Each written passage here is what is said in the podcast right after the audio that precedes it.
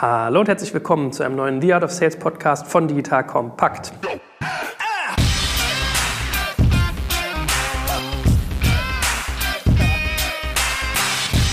Mein Name ist Jörg Kaczmarek und heute sitzt wieder der gute Gero neben mir. Grüß dich, Gero. Hallo Joel. So, und es folgt Teil 2 unserer Cold Calling-Reihe. Äh, wir hatten ja im ersten Teil schon mal ganz kurz erklärt, Inbound versus Outbound, was gibt es da eigentlich für konzeptionelle Unterschiede, wenn man Sales macht. Dann sind wir in das ganze Thema Targeting reingegangen, also wie recherchiere ich eigentlich, wer der wichtige Ansprechpartner für mich ist und wie sieht der Buying Cycle aus. Und dann haben wir schon mal erste Messaging-Themen aufgegriffen, also wie muss ich eigentlich meine Message konkret aufs Produkt bezogen verpacken, damit das bezogen auf das Targeting und den Buying Cycle funktioniert funktioniert. So, nun wollen wir natürlich hier ganz ins Konkrete gehen und mal die ganze Kampagne, den ganzen Kanalteil irgendwie abschreiten. Also wirklich mal voll reingesprungen. Wie baust du denn so eine Multitouch-Kampagne auf? Also ich vermute mal, dass das bei dir Multitouch ist, dass das jetzt nicht sondern im Gießkannenprinzip überall was hinstreuen ist, sondern dass man es versucht, schon kampagnenhaft aufeinander zu beziehen. Also vielleicht, bevor wir das machen, kommen wir ganz kurz mal auf die verschiedenen Kanäle oder Möglichkeiten, mit einem Kunden in Kontakt zu treten, ganz kurz durchdeklinieren. Bei Cold Calling denken viele Leute initial ans Telefon. Ja, ich hebe das Telefon ab und dann rufe ich jemanden kalt an. Ist das zeitgemäß? Können wir gleich diskutieren. Was haben wir für andere Kanäle? E-Mail, klar, ich habe eine E-Mail-Adresse von einem Gegenüber, schreibe ihm direkt eine E-Mail, auch wenn wir vorher noch nie in Kontakt gestanden haben. Drittes ist Social Networks, auf denen Leute gelistet sind. LinkedIn, Xing als sozusagen die beiden wichtigsten. Twitter, Instagram. Ja, heute ist der Fantasie sozusagen, sind da keine Grenzen gesetzt. Aber die wenigsten Leute sind da auch wirklich aktiv. Aber wenn die dort aktiv sind, ist das häufig sogar eine sehr einfache Art, äh, mit denen in Kontakt zu treten über Twitter. Ja. So, was gibt's noch für Kanäle? Klar, ich kann mich auf ein Event pirschen, wo ich weiß, dass mein Gegenüber sein wird. Ja, und dann zufälligerweise tauche ich neben ihm am Buffet oder bei den Häppchen auf. Äh, das ist dann schon, wenn man mehr Zeit rein investieren will, ja, Leute auch physisch zu treffen. Gerne auch genommen bei der Privatadresse der Person vor der Haustür campen und nicht weggehen, bevor man nicht. Die einstweilige Verfügung. Nein, Spaß beiseite. Aber der Fantasie sind da quasi keine Grenzen gesetzt. Wir lachen hier. Ich weiß, dass Oliver Samba sowas früher gemacht hat. Also meine ich mal gelesen zu haben, dass der in seinem Auto übernachtet hat vor dem Büro von CEOs, wo er investieren wollte. Ne? Also Aber jetzt, jetzt noch eine ganz viel krassere Geschichte. Die hat mir einer mal erzählt. Ich glaube, bei Accenture war das in den USA die machen halt diese Mega-Deals häufig, ja? diese 50, 100, 200 Millionen Dollar Engagements. Und für, um so ein Engagement halt zu bekommen, da lohnt es sich halt sehr, sehr viel Vertriebsaufwand reinzustecken. Und hat mir der eine die Geschichte erzählt, er muss alle drei Jahre umziehen mit seiner Familie, ähm, weil die haben sozusagen irgendwo am Horizont diese Riesenprojekte bei Kunden. Und dann gucken die sich an, wer sind so die 1, 2, 3 Entscheider. Und dann zieht er mit seiner Familie in die Nachbarschaft die Kinder kommen in die gleichen Hockey, Golf, Tennis, Fußballclubs. Ja, die kommen in die gleiche Schulklasse. Und dann wird sozusagen angewärmt über, über die Barbecue-Partys, um dann irgendwie drei, sechs Monate später, wenn man dann so ein Vertrauensverhältnis aufgebaut hat, so langsam anzufangen und drüber zu reden, was man denn eigentlich so macht. Ja. Bah, das ist ja penetrant. Als ich das gehört habe, bin ich auch vom Glauben abgefallen, aber das scheint es tatsächlich auch zu geben. Okay, aber jetzt, jetzt zurück zum Thema Multitouch. Wie fange ich an? Ach so, ein, ein Punkt natürlich noch.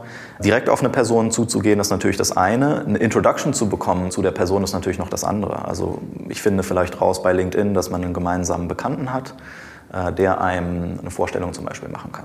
Ja, so ist es natürlich auch immer gerne genommen. Je wärmer, je wärmer eine Introduction, je wärmer ein Kontakt, desto besser. So, jetzt wie mache ich eine Multitouch-Kampagne? Typischerweise ist der Telefonanruf nicht der erste Touchpoint. Das hat man früher so gemacht, aber du erwischst die Leute halt auch immer auf dem falschen Fuß. Ja, du erwischst die Leute immer zu einem Zeitpunkt, wo es nicht passt. Die haben keine Ahnung, worum es geht, wenn die dich am Telefon haben. Ja, deswegen wird heute das sehr, sehr selten gemacht, dass das Telefonat der erste Touchpoint ist. Erster Touchpoint ist häufig E-Mail oder Xing LinkedIn. Ja, sei es bei Xing LinkedIn kann ich entweder eine Nachricht schicken oder ich kann direkt jemanden als, als Kontakt hinzufügen. Und dann sehe ich ja schon, hat er hat der generell Interesse an mir. Da ein Trick, ähm, was viele große Unternehmen machen, die Outbound-Kampagnen machen. Dort wird dann zum Beispiel LinkedIn-Kontakt nicht hergestellt zwischen der Salesperson, dem BDA, SDA und dem Kunden, sondern zum Beispiel zwischen dem CEO oder anderen Personen in der Organisation die BDAs, SDAs haben einfach Zugriff auf den LinkedIn-Account. Also BDA heißt Business Development Rep und äh, Sales Development Rep? Genau, das sind so häufig ähnlich Synonyme fürs Gleiche. Das sind die, die halt viel der Outbound-Arbeit machen. Mhm. Werbung. Aufgepasst! Wenn du ein B2B-Unternehmen bist, möchtest du jetzt deine Sales Pipeline mit neuen B2B-Leads füllen und dafür empfehlen wir dir unseren Partner SalesViewer. SalesViewer lässt sich total einfach erklären. SalesViewer entschlüsselt nämlich Unternehmen, die deine Webseite besuchen und zeigt diese in Klarnamen an. Du und dein Team sehen also ganz genau, wer eure Webseite besucht und wofür sich diese potenziellen KundInnen interessieren. Und dann gibst du einfach Vollgas, denn du kannst diese Unternehmen dann ja zielgenau ansprechen und einfach zu neuen KundInnen machen. Im Marketing und Vertrieb ist das also eine Wahnsinnsunterstützung für die B2B-Lead-Generierung. Deshalb nutzen schon viele Marktführer wie Stepstone, Avato Systems, Spot5, Talon One oder die Vodafone-Tochter Grand Centric SalesViewer und generieren damit täglich neue B2B-Leads. Und wenn das für dich interessant ist, dann teste SalesViewer doch einfach mal kostenlos. Alles, was du dafür wissen möchtest, findest du unter folgender Weiterleitung digitalkompakt.de slash salesviewer. Und wie immer verlinke ich dir das auch auf unserer Sponsorenseite unter digitalkompakt.de slash Sponsoren. Das war's mit dem Werbespot. Also wenn ich mit dir bei LinkedIn chatte, ist eigentlich die Wahrscheinlichkeit gegeben, dass das einer aus deinem Team ist? Nein, bei mir ist es tatsächlich nicht so. Ja, bei mir kann man sich sicher sein, dass ich das bin. Das ist nicht üblich, Aber unüblich. in, in, in vielen anderen Unternehmen wird das tatsächlich so praktiziert, dass es ein ganzes Team gibt, was unter dem Namen des CEOs zum Beispiel bei LinkedIn fleißig auf Kontaktsuche geht. Ja, und dann halt relativ früh in der Konversation dann halt weiterleitet auf bestimmte Personen, die dann die eigentliche Conversation dann noch übernehmen. Funktioniert das gut, deiner Erfahrung nach? Also ich hatte das auch, als jetzt irgendwie mein äh, Sales-Verantwortlicher, der gute Jonas, äh, ein, ein guter Mann, meinte so, ja, LinkedIn würde die Leute lieber suchen oder ob wir E-Mails schreiben, sondern habe ich, hab ich so gesagt, also wenn ich von mir ausgehe, ich kriege dauernd irgendwelche Xing-Nachrichten mit irgendeinem Crap, wo ich halt überhaupt nicht mehr darauf reagiere. Aber ich musste mich an eines Besseren belehren lassen, hat er ein Segment an Kunden abgegrast, immer wieder die, die Xing-Profile von denen abge also weil er irgendwelche Daten gesucht hat und irgendwann haben die sich bei ihm gemeldet, weil die gesehen haben, dass er schon zehnmal auf ihrem Profil war. Ja, so. Also scheint ja irgendwie zu funktionieren. Vielleicht bin ich da selber gar nicht so die Target Group oder falsche Denke. Was ist da deine Erfahrung mit? Es muss halt für den Gegenüber relevant sein ja, und der muss sich dafür interessieren. Also wenn du einfach nur irgendwas anzubieten hast, was den Gegenüber null interessiert, dann da kannst du dir die Füße äh, wund laufen. Ja. Wenn es was Relevantes ist für den Gegenüber, dann wird der auch antworten. Also meine Erfahrung ist, auch gerade wenn, wenn ich sozusagen E-Mails schreibe an Leute unter meinem Namen und die Ansprache ist wirklich relevant für den Gegenüber. Ich habe recherchiert, was, was treibt die Person um. Ja, also in Newsartikeln oder sonst wo, wo die Person auftritt, kann ich mich auf etwas beziehen, was für den Gegenüber tatsächlich relevant ist. Ähm, Und ich baue sozusagen eine, eine individuelle Message auf diese Person zugeschnitten. Ja, nicht so Standard off the shelf, hi Joel, wir sind eine All-in-One Webagentur, ähm, wir machen hier zu super günstigen Preisen, bauen wir Homepages. Mein Chef ist nächste Woche in Deutschland, wollen wir nicht einen Termin aufsetzen. Ja, so eine E-Mail, die landet halt sofort im Müll. Ja.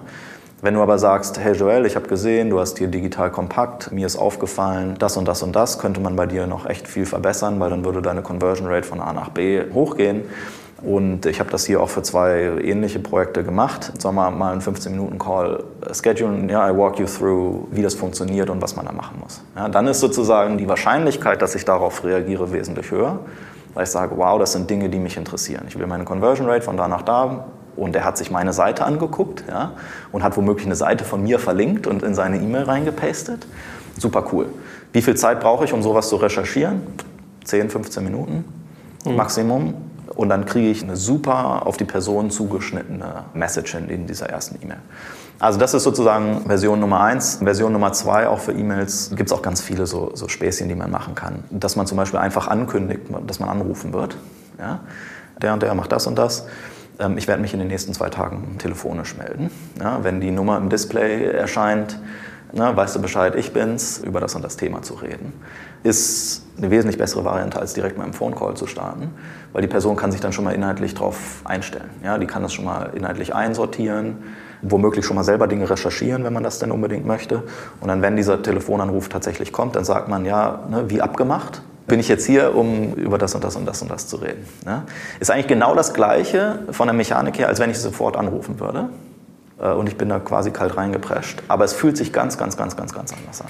Ne? Also deswegen ist, lange Rede, kurzer Sinn, typischerweise Telefon ist erst der zweite oder dritte Touchpoint. In so einem Multitouch. Und macht es einen Unterschied vom Medium her, ob du das jetzt über Mail machst, diese Vorbereitung, oder über Social Media? Ist das relativ gleichwertig? Hast du da Erfahrungswerte? Vielleicht auch zu Conversions, wie gut sowas konvertiert? Also Social Media außerhalb von Xing, LinkedIn ist halt ein super spezieller Fall. Ne? Sowas wie Twitter und so, da muss die Person wirklich aktiv sein. Sonst ja, das ist klar. Aber sagen wir mal die businessorientiert. Ähm, Xing, LinkedIn, bei manchen Profilen funktioniert das super, super gut. Gerade die, die halt wenig solche Anfragen bekommen. Die, also ich selber kriege pro Tag im Schnitt 20 LinkedIn-Anfragen. Mhm. Ja, 20, 30 LinkedIn-Anfragen.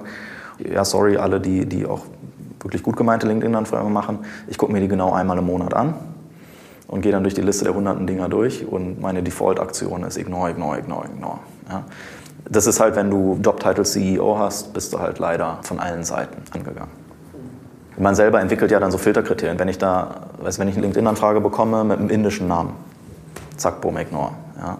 Sorry, aber es ist halt 99 Prozent sind irgendwelche Outsourcing-Provider für Software Development. Mhm. So, wenn ich da sehe, irgendwas mit Recruiting, Staffing Agency, ting, ting, ting, ting, ting, alles einfach nur weggeklickt. Ja.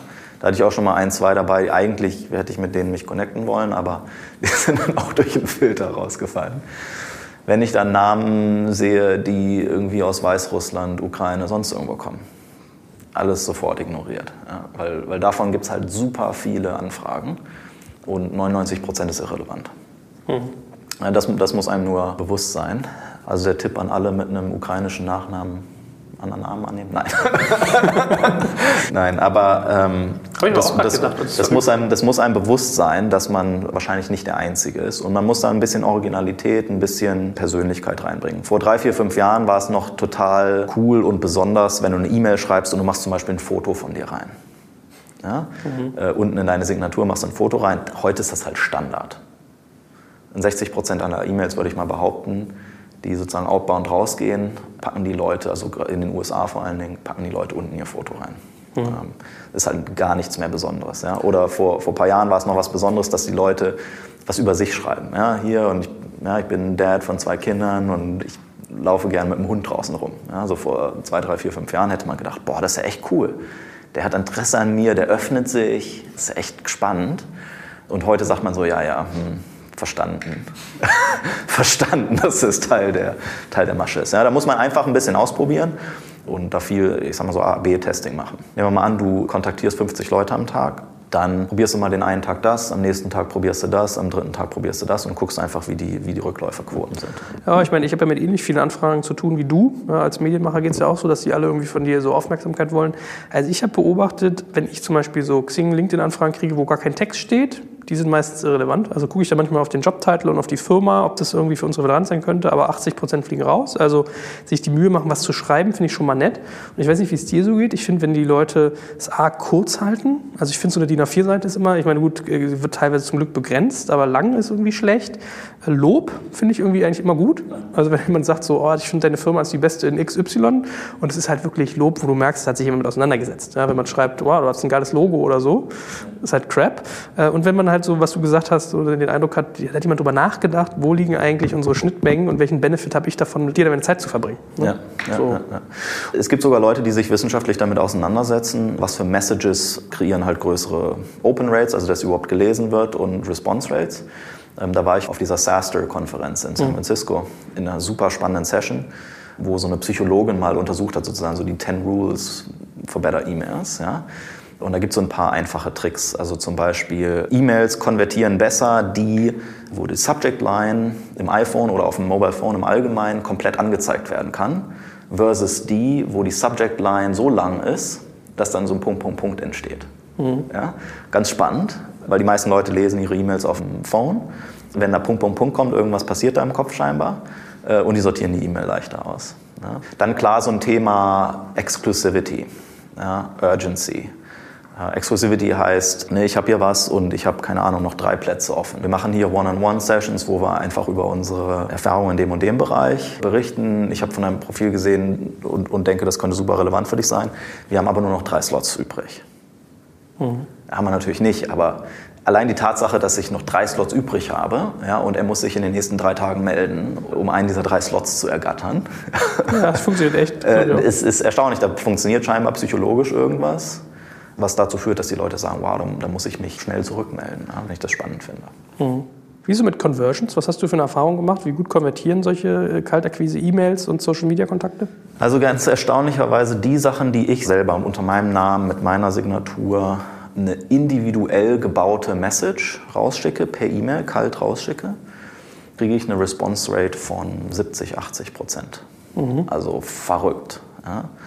Das kannst du nicht replizieren, wenn du das in Masse produzierst, sage ich mal. Ja und durch ein BDR-Team machen lässt, die auch dann unter eigenem Namen rausgehen, ähm, dann kriegst du wesentlich geringere Response Rates. Ja, ich, ich habe jetzt die genauen Zahlen nicht im Kopf, aber ich würde behaupten, das liegt irgendwo zwischen 5 und 25 Prozent, mhm. was du sozusagen an Rückläuferquoten bekommst, positiv als auch negativ. Mhm. Ja, es gibt auch viele Leute, die einfach zurückschreiben und sagen, interessiert mich nicht, brauche ich nicht. Das muss man dann auch respektieren, weil das sind häufig Leute, die wissen halt, wie das passiert. Das ist eine Multi-Touch-Kampagne, die läuft typischerweise über, sagen wir mal, zwei bis drei Wochen. Ich habe zwei Arten, wenn mich das nicht interessiert, darauf zu reagieren. Entweder ich ignoriere es und dann ist der Spuk nach zwei Wochen auch schon wieder vorbei. Oder bei der ersten Nachricht sage ich schon, sorry, interessiert mich nicht. Und dann einfach auch liegen lassen. Jetzt kommt ein kleiner Werbespot. Aufgepasst! Heute gibt's Werbung in eigener Sache. Wir wollen dich nämlich besser kennenlernen, weil viele hören Woche für Woche unseren Podcast und dabei wissen wir gar nicht immer, wer genau diese Leute sind. Und natürlich wollen wir ja aber wissen, wer du bist, um unseren Inhalt auch an deinen Interessen ausrichten zu können. Und um das zu ändern, habe ich eine Umfrage vorbereitet. Dort kannst du uns erzählen, wer du bist und wofür du dich interessierst. Und was du davon hast, naja, ich meine, je besser wir dich kennen, desto besser können wir unseren Podcast an deine Bedürfnisse anpassen. Und dann spreche ich auch keine Werbung mehr für Penispuppen und Online-Casinos ein, wo dich womöglich ganz andere Dinge interessieren. Nein, kleiner Spaß. Spaß und trotzdem, du tauschst fünf bis zehn Minuten deiner Zeit gegen viele Stunden noch bessere Unterhaltung und tiefen Wissen in der Digitalwirtschaft. Klingt für mich nach einer Win-Win-Situation und geh doch also daher mal auf die Seite digitalkompakt.de/slash Umfrage. Fülle diese nach bestem Wissen und Gewissen aus und freue dich in Zukunft auf noch besseren Content auf Digital Kompakt. Ende der Werbung. Mhm. Was sagst du denn zum Thema Quantität? Also ich habe ja irgendwie im letzten Podcast hier schon mal diesen äh, Podcast von Dirk Kräuter, den ich immer ganz entertaining finde, wegen den schönen Sprachbildern erwähnt. Der hat mal so eine Story erzählt äh, von zwei Teams, die irgendwie rudern. Das ist einmal das Team Quantität und einmal das Team Qualität. Und im Prinzip ähm, funktioniert es so, dass, also eigentlich ganz anschauliche Geschichte, die müssen wir fast mal komplett erzählen. Seine Grundlogik war, die rudern beide los und Team Quantität schlägt Team Qualität irgendwie um 100 Meter beim Rudern. So. Und dann Team Qualität bestellt sich ein Berater ein und sagt so, fuck, warum haben wir gegen die gewonnen? Wir sind viel schlauer. Dann sagt er, naja, das ist ja ganz einfach. Guck mal, ihr habt irgendwie sieben Leute, die analysieren, wie man am besten rudert und eine Person, die wirklich die, die Ruder in die Hand nimmt und bei den anderen ist es genau umgekehrt. Ja, und dann sagen die, okay, scheiße, wir optimieren das jetzt nochmal. Was der Berater erzählt, ist ein Blödsinn. Ähm, wir können hier sicherlich noch so die Einschlaghöhe der Ruder optimieren. Wir können den Typen mehr irgendwie Kraftnahrung geben. Das, das wird schon. Rückspiel sozusagen, neues Rennen und die verlieren um 300 Meter. So, und dann sitzen sie wieder da und dann, dann meint er so ganz bildlich, ja, was passiert dann? Teamqualität würde im so Fall alle Leute rausschmeißen und das Geld irgendwie in Bonusse stecken und sagen, ja, okay, das Rennen macht für uns keinen Sinn, unsere Firma passt da halt nicht. So, und seine Message war, je höher die Anzahl der Einschläge, ne, also ins Wasser in dem Fall, desto höher deine Wahrscheinlichkeit, einen Abschluss zu haben. Hat er damit recht? Ist Quantität irgendwie partout wichtig, um auf gute Saleszahlen zu kommen? Oder ist dieses Optimieren, was du gesagt hast, 15 Minuten Zeit nehmen, um eine individuelle Ansprache zu bauen, jedes Mal äh, doch wichtiger? Also Quantität ist super, super wichtig im Vertrieb. Du musst den Funnel oben so breit ziehen, wie es nur irgendwie geht. Es ist aber natürlich nicht so ganz schwarz und weiß. Also bringt es was, einfach 100 E-Mails rauszublasten, genau auf der gleichen Art und Weise und ich tausche nur den Namen aus? Wahrscheinlich werde ich damit nicht wahnsinnig viel Erfolg haben. Ja, wenn es mich fünf bis zehn Minuten kostet pro Lied oder pro angesprochener Person, dort ein bisschen Individualität reinzubringen, dann zahlt sich das aus, würde ich behaupten. Mhm. Bei uns ist das so. Aber man muss tatsächlich eine hohe Schlagzahl entwickeln. Also wenn du anfängst, irgendwie stundenlang Leute zu recherchieren, dann hast du wahrscheinlich zu viel Zeit damit verbracht. Mhm. Ja, sondern du musst einfach eine Schlagzahl entwickeln und musst rausgehen. Ein Punkt sei da mal genannt, eine große Gefahr bei Outbound ist natürlich, dass du als Spammer irgendwann wahrgenommen wirst. Und eine der schlimmen Sachen, die dir passieren kann, ist, dass, wir kennen das alle, du kriegst bei Google Mail, kriegst eine E-Mail rein und dann kannst du die als Spam flaggen. Ja? Mhm wenn Leute, und was passiert dann, also ich kenne jetzt die Mechanik nicht ganz genau dahinter, aber irgendwann wird halt deine Domain wird halt abgewertet und deine E-Mails werden irgendwann gar nicht mehr zugeliefert oder landen halt automatisch in, in Spam-Foldern. Ja? Da muss man halt ganz doll aufpassen und da muss man auch als Firma ein Auge drauf haben, weil es halt einen als Company insgesamt betrifft. und man will dort halt nicht bestraft werden dafür, dass man irgendwie als, als Spammer da draußen gilt. Ja, also irgendwelche E-Mail-Blasts ohne Sinn und Verstand ist keine gute Idee. Machst du dann eher, dass du solche Sachen im Sales auch mit einer anderen Domain machst, dass du dann, weiß ich, signavio.net nimmst anstatt .com? Nee, nee, nee. nee. Okay. Jetzt müssen wir trotzdem eine Sache mal thematisieren, auch wenn du gesagt hast, Anruf ist eigentlich so Schritt Nummer drei. Ich glaube, es gibt viele Menschen da draußen, die das irgendwie trotzdem so machen, dass sie den Hörer in die Hand nehmen und sich so einen Tag reingeben, wo sie nonstop telefonieren und deren Hauptthema ist ja eigentlich immer der Klassiker, wie komme ich an der Empfangsdame vorbei? Ja, also mag ein bisschen diskriminierend sein, es kann auch ein Empfangsmann sein, ein Empfangsherr, aber so der Grundgedanke ist ja, dass es einen Filter gibt, einen Gatekeeper, der Leute wie dich, so CEOs jetzt, davor beschützt, dass sie am Tag nonstop mit so einem Crap irgendwie, also aus deren Sicht vielleicht Crap, behelligt werden. Hast du da Mittel und Wege, Strategien, wie du rangehst, um an solchen Leuten vorbeizukommen oder vielleicht gar nicht erst dazu landen? Und das passiert ja auch, wenn das Telefonat der dritte Touchpoint ist. Hm. Heißt ja nicht, dass das passiert nur beim ersten Touchpoint. Nehmen wir mal an, es ist schon dein dritter Touchpoint. Ich meine, das typische Ding ist halt, du sagst, du hast vorher schon Kontakt gehabt ja, und wie vereinbart meldest du dich zum Gespräch, um mit dem Kollegen zu reden. Ja, stimmt natürlich nur so halbwegs, weil das war von dir eigentlich nur ein Vorschlag in der vorherigen E-Mail. Aber die Empfangsdame ist natürlich dann erstmal total perplex, weil nichts ist schlimmer, als wenn für sie irgendwas durch die Lappen geht und sie da irgendwelche Anrufe abblockt, mit denen ihr Chef eigentlich ein Telefonat vereinbart hat. Ist ja nicht die Standardantwort, tut mir leid, ich habe hier nichts im Kalender? Ja, es kann trotzdem ja ihr, ihr Fehler sein, dass ihr das irgendwie durch die Lappen gegangen ist oder der, dass der Chef, wie Chefs halt so sind, mhm. ja, freie Radikale und haben sich da wieder irgendwas ausgedacht. Ja, und wo sie der Kollegin oder dem Kollegen noch nicht Bescheid gegeben haben. Mhm. Ähm, also das ist sozusagen dieses auf eine existierende Beziehung, auf einen existierenden Dialog irgendwo zu, zu verweisen, ist eigentlich eine so der wenigen Wege. Manche versuchen dann der Empfangsdame den gleichen Pitch zu geben, den man der anderen Person angeben würde. Das ist nun wirklich vergebene Liebesmüh. Mhm. Ja, also wenn man der Empfangsdame irgendwann an zu sagen, ja, aber ihr Unternehmen kann natürlich ganz viel Geld sparen, dann sagt die, ja, schön, aber dann, das ist nicht die das ist nicht Ihr Aufgabenfeld. Das ist nicht Ihr Aufgabenfeld, das sind nicht die Dinge, die sich vorrangig interessieren. Sie interessiert nur, wen muss ich miteinander in, in Kontakt setzen und soll ich diese Person jetzt weiterleiten oder nicht. Mhm. Ne? Ich bin jetzt da ehrlich gesagt kein Experte darin, wie komme ich an der Dame vorbei. Aber man muss es irgendwie schaffen, so eine Beziehung oder auch Scheinbeziehung aufzubauen, um dorthin zu kommen. Ich hatte mal ein Sales-Seminar, weiß ich noch, da hatte der ein Fremdwort, das mir leider entfallen ist. Also du merkst, es war so ungewöhnlich, dass selbst ich mir das nicht gemerkt habe, der viel mit Fremdworten zu tun hat, gerade so in ganzen Business-Englisch. Der hat so sinngemäß gesagt, äh, es geht um eine Fremdwort hier einsetzen Angelegenheit wo dann 50 Prozent seiner Meinung nach dich weiterleiten, weil sie nicht verstehen, was es ist und sich nicht offenbaren wollen, dass sie nicht checken, was du gerade gesagt hast. Und die andere Hälfte, die nachhakt, äh, da sagt er dann wohl irgendwie so ein bisschen aggressiver, äh, Frau so und so, es geht hier de facto um Jobs, ja, es geht hier um ein ernstes Thema. So, also so ein bisschen aggressiv eigentlich, auf die Blöde den Leuten das Gefühl geben, sie checken gerade was nicht. Ist das, oder was ja auch viele tun, so dieses Vorsuggerieren, man kennt denjenigen, der erwartet mich, auch wenn man vielleicht nicht geschrieben hat, so wie du. Ist das irgendwie problematisch oder hast du da gute Erfahrungen mitgemacht? Also es funktioniert schon. Was du gerade sagtest, diese Taktik auch über die, ich sag mal, die Empfangsdame einfach drüber hinweg zu bügeln. Wenn es wirklich die Empfangsdame ist, okay, fein. Wenn es aber die, ich sag mal, die Chefsekretärin ist, ja, an der du dort gerade vorbeikommen musst, das feuert halt auch später einfach zurück. Mhm. Ja, auch wenn sie da nicht der Entscheider ist, sie wird definitiv das Feedback dem Chef später geben, ja, dass dort dann eine Übertölpelung stattgefunden hat. Und die Frage ist, verbaue ich mir dadurch nicht Dinge? Ja, also Aggressivität ist vonnöten, klar zu einem gewissen Maße, aber man muss es halt einigermaßen sauber spielen, dass mhm. es nicht too much wird. Ja, oder du brauchst die ja vielleicht auch nochmal, ne, wenn die irgendwas für dich vorbereiten soll oder irgendwie, die, die zieht ja da die Strippen eigentlich. Die Chefs sind ja meistens immer nur die Entscheider und machen tut jemand anders. Also da übrigens da als eingehakt, um da so eine Abstufung hinzubekommen, ist, ist natürlich auch die Frage, also direkt durchgestellt werden ist das eine, was häufig auch nicht ganz einfach ist, weil die Person auch einfach nicht da ist, ja, in vielen Fällen sondern zu sagen, ähm, ja, wir müssen aber dringend einen Termin in den nächsten 24 Stunden oder 48 Stunden aufsetzen, um genau das zu besprechen. Mhm. Ja? Ähm, weil dann gibt man dem Gegenüber wenigstens noch eine Chance, sich ein Stück weit damit auseinanderzusetzen. Und die können dann immer noch sagen, hey, ist irrelevant. Dann hat man zumindest nicht dieses Problem, sich da irgendwas total verbrannt zu haben. Hast du mal experimentiert, vielleicht so in den frühen Tagen, wo du selber noch ganz viel Sales kalt Gott Dank gemacht hast, ob so äh, Personalisierung, persönliches Verhältnis vortäuschen funktioniert? Also man kann ja irgendwie sagen, äh, anstatt, ich hätte gern den Herrn Dr. Schneider gesprochen, so, ja, guten Morgen, ist der Dirk mal da? Ja, oder hier ist der Gero, äh, ich bin mit Dirk irgendwie, ah, ja, haben es irgendwie verpasst, können Sie mich gerade mal durchstellen. So. Also ich würde tippen, die Findigen durchblicken es, aber so erfahrungsgemäß, so kann das trotzdem was sein? Ja, es gibt eine ganze Latte von so Dirty Tricks, ja, wo du Dinge halt vorgibst, die nicht so sind, nur um durchzukommen.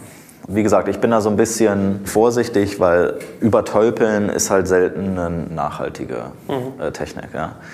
Was ist denn der beste Zeitpunkt eigentlich für Kaltakquise? Also ich habe zum Beispiel gemerkt, bei mir funktionieren Montage total schlecht, weil die Leute sich alle irgendwie in drei, vier Meetings befinden, ihre Woche durchplanen. Je weiter du nach hinten rückst, desto entspannter werden die. Ist das vielleicht eine spezielle Beobachtung bei mir? Kann man das gar nicht so verallgemeinern? Oder hast du auch bemerkt, dass es bestimmte Zeitpunkte gibt, die besonders gut gehen für Kaltakquise?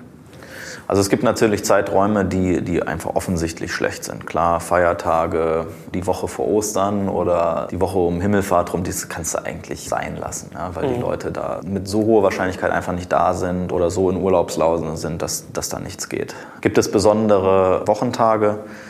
Also wie du schon sagst, Montage scheinen tatsächlich so ein Tag zu sein, wo es nicht ganz so gut funktioniert, aber da scheint es nicht so ein richtiges Pattern zu geben. Ja, in manchen Branchen sind die Leute eher Frühaufsteher und da gibt es Leute, die kommen halt um acht ins Büro, um die erste Stunde oder ersten anderthalb Stunden erstmal Ruhe zu haben, bevor dann die Termine losgehen und dann ist es die beste Zeit, die abzufassen.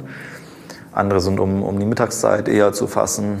Andere sind in der Zeit 15 bis 17 Uhr am besten zu fassen. Das muss man so ein bisschen ausprobieren. Das ist je nach Rolle auch, auch unterschiedlich. Mhm. Was für eine Taktung würdest du denn eigentlich zum Thema Sales in, in Sachen Kaltakquise empfehlen? Ja, also so eine klassische Multitouch-Kampagne, also wo ich mehrfach E-Mail, mehrfach Telefon, mehrfach LinkedIn Xing drin habe, dauert so typischerweise zwischen zwei bis drei Wochen. Ja, und dann ist der Spuk auch vorbei. Wenn ich dann nichts gehört habe, dann kriege ich wahrscheinlich auch keine Reaktion. Also die Frage ist, wie viele Touchpoints sollte ich da haben? Ähm, typischerweise sowas zwischen fünf bis acht Touchpoints maximal und dann ist aber auch gut. Und es sollte sich nicht wiederholen. Also ich will nicht die gleiche E-Mail dreimal schicken. Ja, also man kriegt das häufig so, ich habe eine initiale E-Mail, dann kriegt man irgendwie drei Tage später eine E-Mail, ja, ich wollte mal reinchecken, ob Sie schon die Gelegenheit hatten, die E-Mail zu lesen. Nein, habe ich nicht, will ich nicht. Und beim dritten Mal nochmal, ich wollte nochmal nachhaken. Das ist halt doof, ja? sondern wenn, dann nutze ich das, um inhaltlich aus verschiedenen Richtungen zu kommen. Ja, das erste Mal irgendwie habe ich eine gewisse Message, das zweite Mal bin ich persistent und haue in die gleiche Kerbe und beim dritten Mal versuche ich schon vielleicht einen zweiten Engel. Ja? So nach dem Motto, ah, ich sehe schon, dass ich mit Thema 1 dann nicht so ganz durch die Tür, aber guck mal, wie sieht es denn aus für Thema 2 und hier ist übrigens ein Link zu einem Video, das erklärt, was wir tun. Mhm. Dass man da auch ein bisschen Farbe reinkriegt in das Ding und nicht einfach nur so ganz plump mhm. rangeht und sich dann nur wiederholt. Das bezieht sich auf eine Person. Ja. Spannend ist natürlich genau zu dem Thema große Unternehmen. Wie gehe ich eigentlich an so einen Account ran? Weil dort habe ich ja in den seltensten Fällen nur genau eine Person sondern da gucke ich mir verschiedenste Personen ab und gehe dann sozusagen rum und versuche mein Glück von verschiedenen Einflugschneisen. Ja, bei so einem Großkonzern kann sich das gerne mal über Monate hinziehen, dass man das wie so einen Teppich sozusagen überzieht von den verschiedensten Einflugschneisen. Mhm. Okay, also ich merke schon, da braucht man eine gewisse Persistenz. Hast du mal ausgerechnet, was sowas eigentlich kostet? Also kannst du irgendwie beziffern, wie viel so eine Kaltakquise-Kampagne einen irgendwie in Euros hinterher kosten wird? Habe ich nicht, aber man kann schon sagen, wie viel soll eigentlich so ein Produkt hinterher abwerfen, damit es generell sich lohnt. Es ja. mhm. wird ganz, ganz schwer, wenn du jetzt also im Softwarebereich ein Softwareprodukt hast, was ich sag mal 1000 Euro im Jahr kostet ein Subscription-Modell daherkommt und sagen wir mal, die typische Verweildauer sind fünf oder sieben Jahre. Also ich habe eine Custom Lifetime Value von 5000, 7000 Euro in dem Dreh. Wird es halt super, super, super schwer, diese Customer Acquisition überhaupt profitabel abzubilden. Mhm. Ja, da bin ich eher in einem Range, wo ich mir überlegen muss, komme ich nicht über Content Marketing und so weiter, Free Trial und Self-Service Sign-up zum Ziel. Ja. Das heißt, ich will schon ein Produkt haben, was idealerweise mindestens 10.000, wenn nicht sogar mehr Euros pro Jahr an Umsatz abwirft. Ähm, damit man sozusagen die komplette Vertriebskette einmal profitabel abbilden kann. Mhm. So rein vom Prozess her, ich glaube, ich habe dich das in einem anderen Podcast auch schon mal gefragt. Wie, wie machst du es oder wie würdest du es deine Sales-Leute machen lassen? Sollen die irgendwie einen Tag lang nur Opportunities aufbereiten, Targeting machen, Research und dann im Prinzip eine Liste haben und drei Tage nur telefonieren? Oder macht man das immer so im Wechsel, dass man sich hinsetzt, nimmt sich irgendwie einen Ansprechpartner, recherchiert den, ruft den an, nimmt sich den nächsten, recherchiert den, ruft den an? Also wie baust du es vom Prozess? Das ist so ein bisschen personenabhängig, aber was, was bei den meisten Leuten scheinbar ganz gut funktioniert, ist, dass ich Zeiten habe, wo ich halt auch ein Telefonat nach dem anderen mache, weil ich halt in dem Telefoniermodus drin bin. Und dann nehme ich mir wieder zwei, drei Stunden, wo ich nur personalisierte E-Mails vorbereite, rausschicke, vorbereite, rausschicke. Ja. Mhm. Und das hat natürlich auch damit zu tun, E-Mails kann ich zu jeder Zeit des Tages rausschicken und, und LinkedIn-Fragen. Aber Telefonate kann ich natürlich nur dann machen, wenn der Gegenüber auch da ist. Ja, mhm. Das passt sich dann dadurch natürlich auch ein bisschen an. Da muss man so einen, von Firma zu Firma so einen eigenen Rhythmus entwickeln. Hast du so eine Zahl an Calls, die du Leuten vorgibst, die sie machen sollten pro Tag, damit die irgendwie gute Sales-Leute sind und die Erfolgswahrscheinlichkeit steigt? Also sagst du irgendwie 20 Leute anrufen oder 40 oder sind es nur 15 dafür qualifizierter?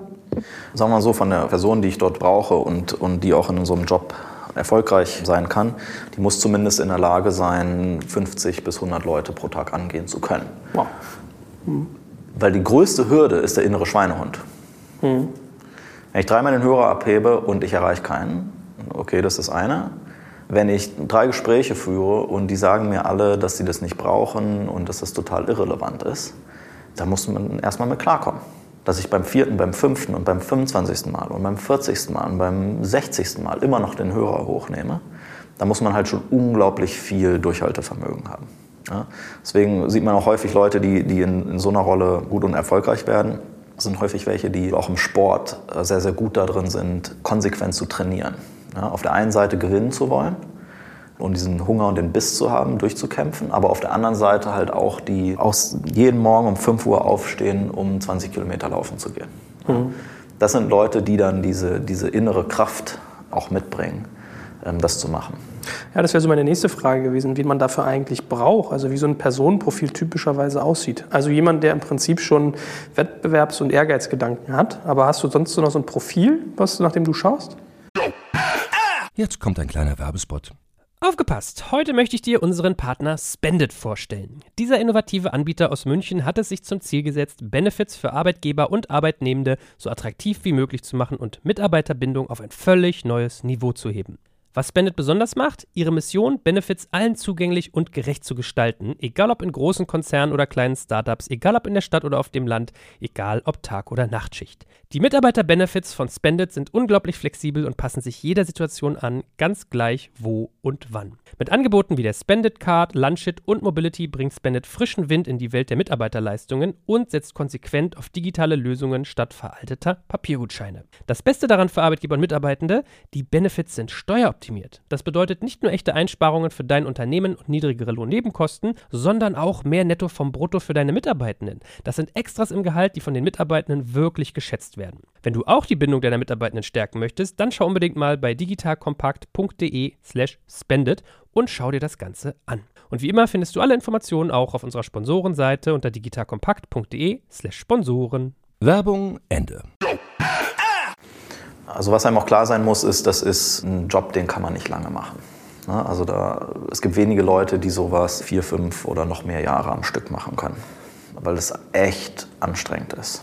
Also man braucht da viel Energie für und muss sich da jeden Tag aufs Neue selber motivieren oder halt idealerweise im Team sich auch gegenseitig pushen, dass man das durchhalten kann. Und es muss klar sein, dass das immer nur ein Schritt auf der Karriereleiter ist. Also typischerweise ist so die Karriereleiter, ich fange das an in so einer Rolle. Ich habe vorher vielleicht schon, schon Vorerfahrungen im Vertrieb im Sinne von, keine Ahnung, ich habe im Callcenter schon mal gejobbt oder ich habe schon mal auf dem Wittenbergplatz Amnesty International Spenden vertickert. Ja? Das ist auch ein hartes Brot, wenn man da die, die Kollegen rumflitzen sieht. Sowas ist halt ein gutes, ich sag mal so, so Initialtraining. Ja? Also wenn man da jemanden hat, der zum Beispiel studiert hat, wenn er solche Jobs gemacht hat, im Callcenter gejobbt oder bei solchen Dingen gejobbt. Ähm, das ist immer schon mal ein sehr, sehr gutes Zeichen. Dann kommst du in diese Rolle rein und dann hast du typischerweise eine Verweildauer von irgendwas von ein bis drei Jahren. Und danach hast du dich hoffentlich auch weit genug entwickelt in der Gesprächsqualität, Gesprächsführung, auch in der Kenntnis des Produktes, der Dienstleistung, um die es dort geht und in den nächsten Schritt zu machen, auch nicht nur sozusagen initial den Lead zu generieren und dann sehr schnell zu übergeben, sondern dann den Schritt weiter zu gehen Richtung Closing. Ja? Zumindest für die, die man übers Telefon closen kann, also Inside Sales. Mhm. Ja? Wie machst du das, dass du die motivierst und dass du so Angstabbau betreibst? Also wenn du irgendwie sagst, du musst in der Lage sein, 40 Mal eine Absage irgendwie zu kriegen, um bei der 60. vielleicht auch erst ein Ja zu bekommen oder ein Vielleicht. Wie, wie gehst du daran, dass du die motivierst? Das klingt jetzt ja nicht sehr geil jetzt. Und es ist irgendwie so vom Angstfaktor sicherlich auch nicht ganz ohne. Also äh, am einfachsten ist es, oder eine gute Idee ist immer, wenn man so einen Teamgedanken hat. Ja? Wenn du eine einzelne Person hast, die sozusagen für sich gestellt das den ganzen Tag tut, boah, dann musst du schon hart gebaut sein, ne? damit du das durchhältst. Einfacher ist es, wenn du ein Team von mindestens zwei, drei Leuten hast. Je mehr, desto besser wo man sich halt gegenseitig pushen kann. Ja? Und du dann siehst, boah, der andere, der hat schon wieder fünf weitere Termine vereinbart oder der andere hat schon wieder drei weitere Opportunities generiert. Ja? Dass man sich da so gegenseitig antreiben kann und lernen kann. Ähm, wichtig ist, dass du eine Führungskraft hast, die eng mit diesen Leuten arbeitet, auch idealerweise mit jedem Einzelnen jeden Tag Kontakt hat, zu besprechen, was funktioniert, was funktioniert nicht. Ähm, weil es geht nicht darum, dass ich jeden Tag Schema F mache und immer wieder das Gleiche und immer wieder aufs Neue, sondern dass man auch mal kreative Dinge ausprobiert, dass man voneinander lernt, was funktioniert, was funktioniert nicht und Dinge einfach mal durchadjustiert, so dass es dann interessant bleibt, dass es herausfordernd bleibt und dass man aber auch immer so eine Feedback-Schleife hat, jemanden, mit dem man sich darüber unterhalten kann, ja, was funktioniert, was funktioniert nicht. Mhm. So, jetzt müssten wir als letztes Thema, glaube ich, nochmal das ganze Thema KPIs eigentlich aufgreifen. Das heißt, was für Metriken guckst du dir eigentlich an? Wie misst du das? Wie machst du Dokumentation beim ganzen Thema Kaltakquise? So die üblichen Verdächtigen sind halt, und ich sage mal so, das ganz Offensichtlichste ist natürlich die Frage, was ist der, der Outcome hinten raus? Ja, also bei vielen Firmen nennt sich das SQL, Sales Qualified Lead. Das sind halt Kontakte, wo du wirklich das Gefühl hast, da ist Kaufinteresse da. Das riecht nach einem Budget, das riecht nach einem Use Case, der spannend ist für uns. Ja, und das übergeben die dann. Der Übergabepunkt kann sein, dass einfach eine Introduction gemacht wird und der nächste, der Seller, meldet sich dann bei der Person. Oder der Übergabepunkt kann sein, dass man zum Beispiel ein Webmeeting ähm, direkt vereinbart. Ja? Und dass man sozusagen das gegenseitige Commitment zu dieser Zeit an folgendem Ort wählen wir uns alle samt ein, um halt den nächsten Schritt zu gehen. Ja, das wäre dann sozusagen der Übergabepunkt. Und dann misst man einfach, wie viele SQLs kommen dabei raus. Und da gibt es dann halt jährliche Targets, quartalsweise Targets, Monatstargets, Wochentargets. So bis runter zu Tagestargets, je nachdem, was die Granularität ist, ähm, die hilft zu messen. Das ist sozusagen das Outcome. Und dann habe ich die Zwischenschritte dahin. Klar, ich kann Touchpoints messen, ja, also wie viele Telefonate führe ich, wie viele Leute adressiere ich, ähm, einfach sozusagen Volumen auf der Kette, wo habe ich welche Rückläufer. Rückläufer ist ja die erste Stufe. Leider sind nicht alle Rückläufer konvertieren die auf einen SQL, sondern ich muss dann ja auch wirklich dann am Telefon erzählen, warum das spannend ist, was wir da tun.